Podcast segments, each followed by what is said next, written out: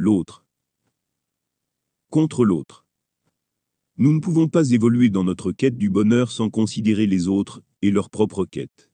Le rapport à l'autre est rarement direct ou absolu. Notre rapport à l'autre est souvent la conséquence de notre philosophie, sans même que cette philosophie ait les autres pour sujet ou pour objet. Les choix des uns peuvent facilement impacter la vie des autres, sans que nos vies entrent en contact avec les leurs. Les conséquences liées à la vie des uns deviennent des causes dans la vie des autres. Ces causes entraînent des choix, des actions, des interactions, et des événements qui entraîneront à leur tour des conséquences. Ces conséquences deviendront des causes dans notre propre vie. Le rapport d'une vie à une autre peut être indirect. La conséquence de nos actes peut impacter de nombreux intermédiaires, avant de revenir vers nous, sous forme de cause. Autrement dit, nos actions peuvent être, ou devenir, la cause du malheur des autres, et avoir pour conséquence les réactions des autres, qui entraînent directement ou indirectement notre propre malheur. De nombreux individus occultent cette chaîne du malheur, avec de la richesse financière, comme si la richesse financière prévalait au bonheur, comme si le confort suffisait à être heureux. Si notre manière d'accéder au bonheur est une source de conflit dans l'accès au bonheur des autres, alors ces autres auront pour besoin d'entrer en conflit avec ces causes et avec leurs origines pour accéder au bonheur. C'est-à-dire entrer en conflit avec nos choix, avec les conséquences de nos choix, avec notre manière d'accéder au bonheur, et avec nous-mêmes, si cela est nécessaire. Le conflit peut être direct, face à face, ou indirect, avec par exemple, les lois et la justice, ou encore avec la criminalité. Ce raisonnement explique en partie pourquoi les pires manipulent les autres pour leur faire croire à un bonheur illusoire, là où se trouve leur malheur. Conclusion. L'égocentrisme entraîne le conflit. À ne pas confondre avec l'autocentrisme. L'autocentrisme peut facilement devenir de l'égocentrisme lorsqu'il n'est pas fait attention aux conséquences. Pour ou contre l'autre. Illusion. Croire que l'on peut gêner, sans être gêné en retour, et croire aux illusions. Croire que nous pouvons accéder au bonheur en nous protégeant des conséquences de notre égocentrisme et croire aux illusions. L'égocentrisme nous éloigne du bonheur, pour ce qu'il est, pour les besoins perpétuels et illimités qu'il génère, pour le mal-être qu'il nous amène à ressentir, ainsi que pour les conflits qu'il entraîne. Sans oublier les actions contraignantes à mener, pour tenter d'en minimiser les conséquences. Certaines personnes font l'erreur de prendre l'égocentrisme pour un sentiment de supériorité, de prendre le besoin perpétuel pour une sensation de grandeur, de prendre le mal-être ressenti pour une sensation de puissance, et de prendre l'adversité pour un sentiment de domination. Ces ressentis sont des illusions, les mêmes illusions que celles subies par les malheureux, des illusions pour se faire croire au bonheur, là où il n'est pas. Aide et conséquences. Je ne dis pas qu'il faut aider les autres dans leur propre quête du bonheur je dis qu'il ne faut pas les gêner. Tant pour nous que pour eux. Si tous et chacun nous nous gênons mutuellement, personne ne sera heureux. Imaginez ne pas se soucier des autres, sans les gêner, et croire aux illusions. Nous devons observer les conséquences réelles de nos actes, et réfléchir aux risques imperceptibles, pour nous assurer de ne pas participer à la croissance des malheurs. Je ne dis pas qu'il faut impérativement aider les autres dans leur propre quête du bonheur. Ce choix ne dépend pas de nous, il dépend d'eux. Notre choix de les aider doit dépendre d'eux et de leurs besoins réels. L'altruisme peut être une source de conflit aussi importante que l'égocentrisme. Il est difficile de cerner ceux qu'il est possible d'aider sans les gêner. Il peut arriver que nous gênions, alors que nous pensons aider. Il peut même arriver que ceux qui demandent l'aide viennent railler après ceux qui les ont aidés, alors que ceux qui les ont aidés l'ont fait dans le sens demandé. Nous sommes nombreux à préférer gérer seuls nos petits tracas, sans l'intervention de qui que ce soit, même si nous apprécions une aide adaptée, sans la réclamer, lorsque le besoin dépasse nos moyens, ou lorsqu'il dépasse nos capacités à combler le manque sans tomber dans des malheurs, qui nous imposeraient de réclamer une aide après coup. Même si d'ordinaire nous refuserions toutes les aides, nous sommes heureux de l'être, lorsque nous sommes en danger. En revanche, personne n'aime subir les conséquences de l'égocentrisme des autres, à l'exception de ceux qui aiment entrer en conflit avec les autres. Différence. Je ne dis pas qu'il n'y a aucune différence entre égocentrisme et altruisme. L'égocentrisme garantit le conflit, aussi mineur soit-il en apparence, alors que l'altruisme ne la garantit pas. L'égocentrisme ne permet pas le bonheur, alors que l'altruisme peut éventuellement faciliter son accès s'il est pratiqué par tous, et avec attention. L'altruisme doit être maîtrisé pour s'assurer d'avoir toujours des conséquences positives en cas de réussite, ou neutre en cas d'échec. L'altruisme est comme n'importe quel outil, il peut être bien utilisé, maladroitement utilisé, ou utilisé pour faire le mal. Trou noir. On pourrait dire que l'égocentrisme est une forme viciée de l'altruisme. Une forme qui ramène toutes les aides vers soi, les aides des autres, ainsi que la nôtre. L'égocentrisme ressemble à un altruisme effondré sur lui-même. L'égocentrisme serait l'une des plus mauvaises formes de l'altruisme. La pire forme serait une malveillance exploitant volontairement l'altruisme contre les autres. Tous les égocentrés n'y sont pas coutumiers. Beaucoup agissent en volonté malveillante. Il faut différencier la malveillance, comme conséquence de l'égocentrisme, de la malveillance, comme outil de l'égocentrisme. Différenciable. Variable. Dans notre rapport à l'autre, il ne faut pas confondre l'individualisme, l'autocentrisme et l'égocentrisme. L'individualisme c'est moi, indépendant des autres, autant que chacun des autres est indépendant de moi. L'autocentrisme c'est moi, d'abord moi, mais sans gêner les autres. L'égocentrisme c'est moi et moi seul, peu importe les autres. La malveillance c'est j'exploite le malheur des autres pour mon profit. Il existe bien entendu toutes les variétés entre ces points, et certainement des variétés exotiques, qui s'écartent de la ligne que j'ai tracée dans cet exemple simpliste. Malveillance. Peut-on considérer altruiste d'aider une personne dans une action dont la finalité lui sera néfaste? Si nous ne sommes pas conscients de cette finalité, notre geste peut être bienveillant. Si nous avons conscience de cette finalité, notre geste est malveillant. Dans les deux cas, nous apportons notre aide dans le sens demandé, sans en retirer un profit personnel. La définition de l'altruisme doit considérer le caractère bienveillant de la dévotion à l'autre. Se dévouer au malheur des autres n'est pas altruiste. Nous. Plus nous centrons le monde autour de nous, sans considérer les autres, et plus l'ensemble des choses que nous rapportons à nous-mêmes nous impose leurs besoins. Nous nous ajoutons des besoins à hauteur de notre autocentrisme. Tout ce que nous rapportons à nous-mêmes est ou devient un besoin potentiel. Tout ce que nous rapportons à nous-mêmes nécessite ou nécessitera des moyens qui deviendront nos besoins. Exploiter les autres, leur imposer de résoudre nos problèmes, et leur imposer de solutionner nos besoins, devient un de nos besoins. Utiliser les autres pour notre profit, quelle que soit la nature de ce profit, ne nous rapproche pas du bonheur. Si les autres sont un besoin, le manque nous éloigne du bonheur, et le besoin nous contraint à combler ce manque. Exploiter les autres et créer des manques, des besoins et des contraintes. Je ne dis pas de vivre en solitaire. Si votre besoin social est incompressible, c'est un besoin réel. Il vous faudra le combler pour être heureux, puisqu'il vous est imposé, sans que vous puissiez l'écarter de votre vie. Prendre l'argent du travail des autres, c'est avoir besoin des autres il est quasiment impossible de ne jamais avoir besoin des autres. Nos vêtements, notre nourriture, notre logement sont le résultat du travail des autres. Nous pouvons uniquement limiter nos besoins et nous assurer qu'ils soient comblés. Être dépendant des autres est être perpétuellement dans le besoin, ou être perpétuellement contraint dans la dépendance aux autres. Être dépendant du travail des autres limite cependant cette dépendance aux résultats, et non aux individus, même si les résultats dépendent des individus. Les autres individus sont capables de produire nos besoins sans que nous ayons besoin de les exploiter. C'est le cas de nombreux artisans, de nombreuses enseignes familiales et de nombreux auto-entrepreneurs. Ils travaillent de même à produire nos besoins sans être sous les ordres d'autrui. Nous et les autres. Il n'est pas possible de se passer des autres.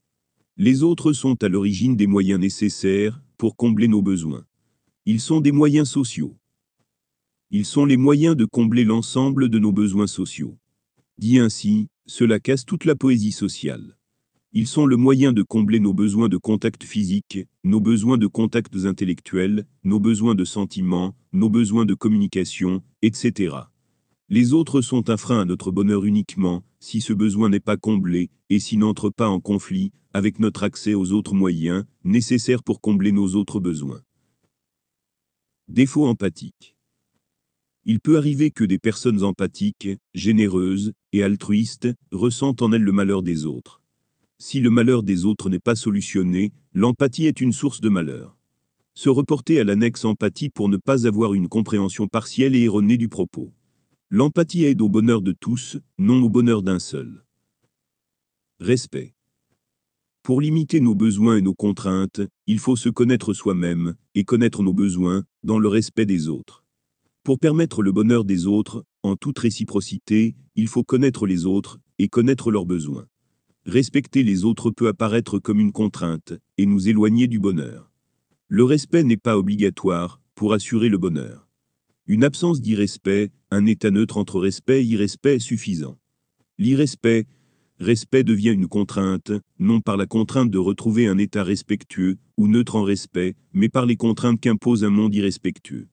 Nous pouvons en voir un exemple avec l'irrespect porté à notre environnement et aux autres espèces que la nôtre. Les conséquences de cet irrespect sont catastrophiques et le seront plus encore si nous ne leur donnons pas du respect à hauteur de l'irrespect dont nous avons fait preuve, en plus du respect naturel qui leur est dû. Ces conséquences, nous les subissons, elles réduisent notre bonheur. Ne pas le voir n'en retire pas les effets. Égocentrisme. L'égocentrisme est un combat de chaque instant. Tant pour celui qui subit son propre égocentrisme à ses dépens, que pour ceux qui subissent les conséquences de l'égocentrisme des autres.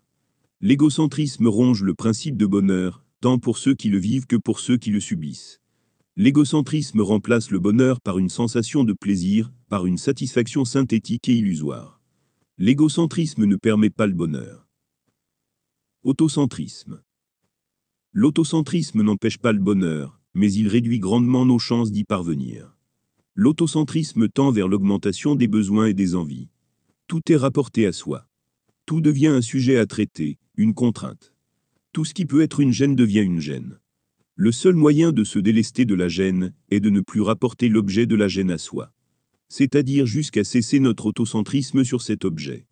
Dans l'autocentrisme, tout ce qui peut nous éloigner du bonheur nous en éloignera. Le tri à faire est infini. La contrainte est infinie. Individualisme. L'individualisme nous équilibre dans le rapport à l'autre.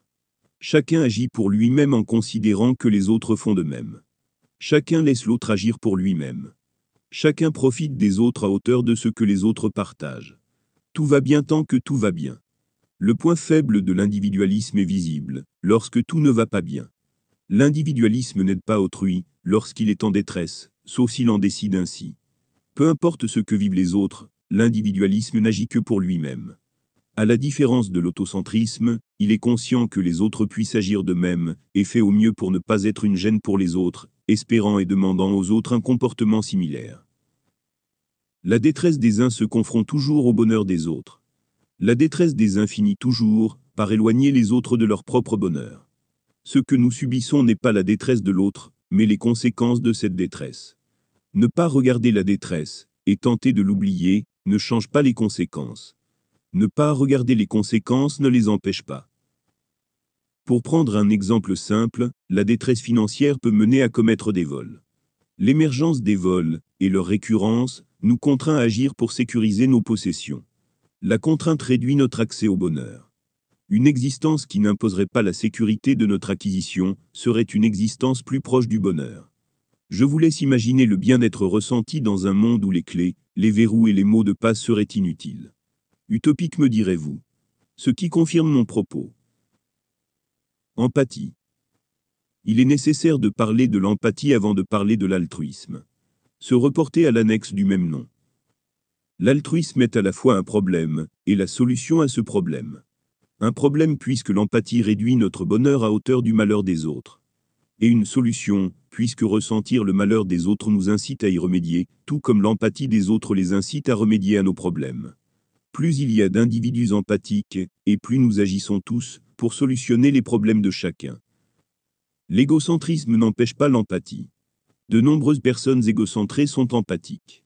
Elles font beaucoup d'efforts pour détruire leur sens empathique, pour l'occulter, et pour créer un contexte dans lequel elles pourront s'enfermer, sans ressentir le malheur des autres. Cet enfermement est une contrainte. Les conséquences d'une absence d'empathie favorisent les malheurs, tels que décrits dans l'annexe, empathie. L'altruisme tend à développer l'empathie par son rapport à l'autre plus nous agissons avec altruisme, et plus notre sens empathique devient sensible. Attention, certaines actions égocentrées prennent l'apparence d'actions altruistes, sans développer notre empathie. L'altruisme impose d'agir pour l'autre, avec bienveillance. L'objectif et la finalité de l'acte doivent être bénéfiques à l'autre. Agir en bien sur autrui pour un bénéfice personnel n'est pas un acte altruiste. Dans ce cas, l'autre est l'outil de notre profit, et non le destinataire d'une bienveillance, même s'il profite d'un bienfait nécessaire à notre profit. Altruisme. Voir l'annexe. Altruisme. L'altruisme n'est pas une sensation. C'est un choix. L'altruisme est la solution au malheur. L'altruisme est le choix du bonheur pour tous. L'altruisme ne doit pas être imposé pour être de l'altruisme. Toute dépendance engendre une contrainte, toute contrainte nous impose des choix, tout choix imposé ne peut pas être un choix altruiste. L'altruisme ne peut pas être l'outil d'un profit personnel pour être altruiste. L'altruisme est une solution au malheur. Altruisme versus égocentrisme. Pourquoi choisir l'un plutôt que l'autre? Les conséquences d'un tous altruiste ne sont pas les mêmes que les conséquences d'un tous égocentré. Tous égocentrés est avoir les autres pour ennemis potentiels, chacun de agissant contre notre bonheur, pour tenter de réduire leur malheur, et pour acquérir plus de confort, qu'ils n'en ont le besoin. Tous altruistes est avoir les autres pour amis, chacun de agissant pour notre bonheur, sans sombrer dans leur malheur, pour assurer leur propre bonheur, dans un contexte favorable au bonheur de chacun. L'égocentrisme est un contre-bonheur. L'altruisme est un contre-malheur, lorsqu'il est réciproque. La réciprocité n'a pas besoin d'être directe. Je vais tenter d'apporter une image que les capitalistes égocentrés comprendront. L'égocentrisme, c'est conserver sa fortune sur son compte en banque. Investir cette fortune dans des entreprises elles-mêmes égocentrées n'est pas envisageable pour vous. Vous bannissez et combattez les entreprises qui ne vous donnent rien en échange de vos investissements. Le raisonnement est le même avec les individus. Personne ne souhaite participer à votre égocentrisme, ni les altruistes, ni les égocentrés. Nous préférons tous le combattre. Il n'est pas envisageable de demander aux pauvres de donner aux riches égocentrés en espérant une réaction altruiste de leur part. Agir en égocentré ne permet pas de prétendre à des retours altruistes. Agir en égocentré est être seul. Agir en égocentré est ne compter que sur soi. Agir en égocentré est avoir les autres pour ennemis. L'altruisme ce serait investir dans des entreprises sans rien demander en retour, autrement qu'une aide, le moment où nous en aurons besoin. Ce serait favoriser les activités de cette entreprise, sans favoriser sa fortune personnelle. Ce serait agir pour l'avenir de tous, et non pour ponctionner ses résultats. Agir en altruiste ouvre naturellement aux retours équivalents. Les autres individus constatant un altruisme réel n'auront aucune résistance à vous aider en dehors de leur égocentrisme. On pourrait en conclure que les entreprises sont altruistes envers les actionnaires, mais les entreprises sont dirigées par des actionnaires égocentrés. Ils pervertissent le possible altruisme natif des entreprises, en égocentrisme forcé. Un altruisme forcé ne peut pas être de l'altruisme. Comme déjà énoncé dans le premier volet, les entreprises sont des dictatures. But. Les égocentrés ne sont pas à confondre avec les imbus ceux qui agissent de manière égocentrée pour des raisons de considération sociale. C'est-à-dire ceux qui imaginent que les pauvres ne méritent pas leur attention, parce qu'ils sont pauvres, alors que les imbus sont à l'origine de leur pauvreté, avec le reste des égocentrés. Ils considèrent les pauvres comme inférieurement humains aux riches, car inférieurement riches. En tant que riches, ils se considèrent supérieurs, plus proches des dieux, du haut de leur richesse financière et de leur luxe digne d'un panthéon. Je vous laisse ajouter autant d'absurdités que nous le souhaitez. Nous retrouvons ces perversions de la pensée dans de nombreux cultes, et dans de nombreux groupes de pensée. Ce sont ces cultures qui nous amené le racisme, l'esclavage, les manques de droits aux femmes, aux enfants et aux autres espèces animales, etc. Ces cultures ont tout un point commun, elles exploitent ce qu'elles possèdent pour dénigrer et dominer ceux qui n'en possèdent pas. De nos jours, l'argent est le principal outil de dénigrement et de domination, exploité par un courant de pensée sectaire et mondial. Conclusion. Le mode de vie personnel, le plus à même de nous conduire au bonheur, se situe entre l'individualisme et l'altruisme. Sans prendre le temps d'étudier plus la question, ce qui permettrait d'apporter une réponse ferme, je dirais que ce point d'équilibre dépend des situations. Il varie entre altruisme et individualisme. Trop d'altruisme est au dépens des altruistes. Trop d'individualisme est au dépens de ceux ayant besoin d'aide pour atteindre le bonheur, sous réserve qu'ils souhaitent réellement l'atteindre. Il est vrai que certains individus font tout pour rester malheureux, et gâcher la vie de ceux qui tentent de les aider à être heureux. Ces individus ont effectivement besoin d'aide, mais dans une autre direction que celle qu'ils annoncent. Tôt ou tard nous avons tous besoin d'aide. Ceux qui disent le contraire sont généralement égocentrés, et comptent sur leur égocentrisme pour s'assurer de ne jamais avoir besoin d'aide, alors que l'égocentrisme est prendre l'aide de force, pour ne jamais en manquer. Soumettre les autres est avoir besoin d'aide.